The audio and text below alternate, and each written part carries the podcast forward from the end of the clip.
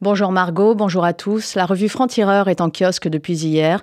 Et comme nous en avons pris l'habitude, je vais vous lire en ce jeudi la chronique que j'y signe et qui, je l'espère, vous donnera envie d'en lire plus. Dimanche dernier, Anouchka avait les honneurs du mythique JT de TF1. Elle venait répondre en exclusivité aux accusations de son frère Anthony à la une du magazine Paris Match, lequel affirme qu'elle manipule le patriarche Alain Delon. Quelques heures plus tard, c'est Alain Fabien, troisième de la fratrie, qui publiera un enregistrement pirate de sa sœur qu'il veut accablant et qui fera l'objet des informations du lendemain. Pathétique déballage de vie privée de trois héritiers, de leur père et de l'époque. Dimanche, nous étions pourtant le 7 janvier. Cela faisait précisément neuf ans que des terroristes islamistes ont assassiné une partie de l'équipe de Charlie Hebdo au nom d'un Dieu qui, s'il existe, leur semblait incapable de se défendre seul. Il y avait tant de choses à dire sur les attentats qui ont suivi, sur les professeurs assassinés depuis, tant de gens à inviter pour parler de l'islamisme, de la laïcité, des valeurs de la République, de la défense de nos libertés, du droit au blasphème. Ça n'est pas tous les jours le 7 janvier.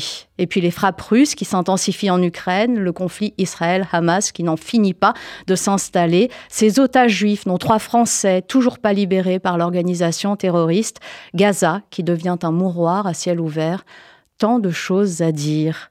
Où est la hiérarchie de l'information quand les enfants de long, désireux de nous prendre à témoin de leur querelle familiale, supplantent deux guerres en passe de devenir des conflits mondiaux ce que ce déballage indécent raconte de notre temps est navrant. C'est la victoire du mécanisme pathétique des réseaux sociaux sur nos esprits. L'intime devient spectacle, et ce spectacle vaut n'importe quelle guerre, gravissime certes, mais devenue trop peu distrayante. Margot et nos auditeurs, vous pourrez lire ce billet dans la revue Franc-Tireur en kiosque depuis hier. Vous y lirez ce billet, mais aussi le franc-parler de Caroline Forest, bien sûr. Ça s'appelle Vive le Hamas et le CNRS. Et il y est question de François Burga, trop présent retraité du CNRS, qui déclare publiquement sa flamme au Hamas, prompt à dénoncer une tentative sioniste de diaboliser la résistance, sans omettre d'être le plus négationniste des négationnistes du temps présent, puisqu'il nie tout bonnement les crimes du 7 octobre que les combattants de la liberté, sikhs, ne peuvent tout simplement pas avoir commis.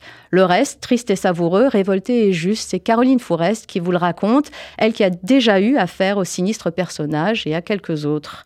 Notre sujet à la une, on y revient car il le faut, c'est l'antisémitisme, peur sur la fac, insultes, menaces, vexations. L'université française résiste-t-elle mieux que l'américaine et peut-elle résister à la vague de haine qui déferle depuis le 7 octobre?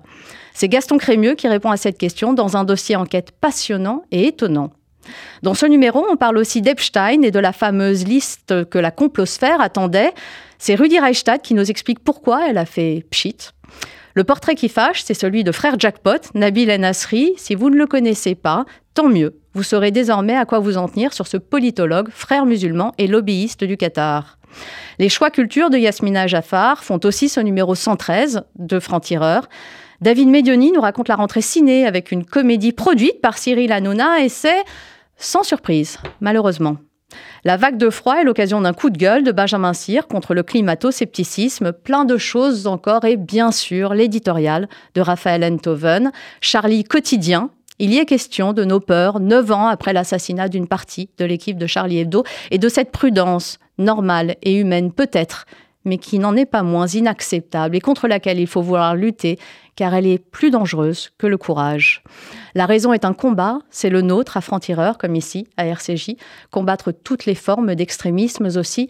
Lisez-nous, rejoignez ce combat et la lutte pour que la nuance survive dans un monde qui n'a de cesse de se radicaliser. Bonne journée à tous.